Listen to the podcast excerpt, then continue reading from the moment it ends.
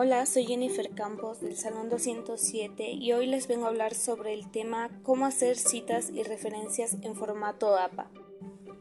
Las citas se utilizan para cada vez que se utilizan ideas de otros autores poder dar créditos sobre estas ideas. Como por ejemplo, si alguien añade una frase de algún trabajo escrito por alguien más, se debe dar cita al trabajo original. Existen dos tipos de citas, las citas textuales y las citas no textuales. Las citas textuales deben ser escritas palabra por palabra de otro autor o de algún otro documento publicado antes. Cuando se hace una cita textual se debe poner entre comillas colocando datos del autor, año y página de donde se obtuvo el fragmento utilizado en nuestro trabajo.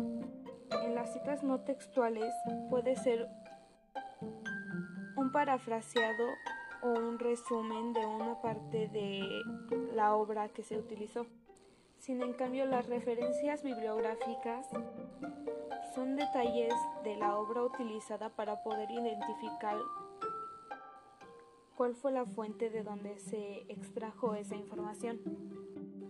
Las referencias son más exactas, dando detalles como título, autor, año en el que fue publicado, cuál es la edición de la cual fue sacada nuestra idea, lugar de publicación y la editorial. Las referencias bibliográficas por lo regular suelen ser más largas, dando más detalle de dónde fue sacada la información para poder dar un fragmento exacto. En referencias bibliográficas hay diferentes tipos, como por ejemplo de periódicos, de páginas, de libros, entre otros.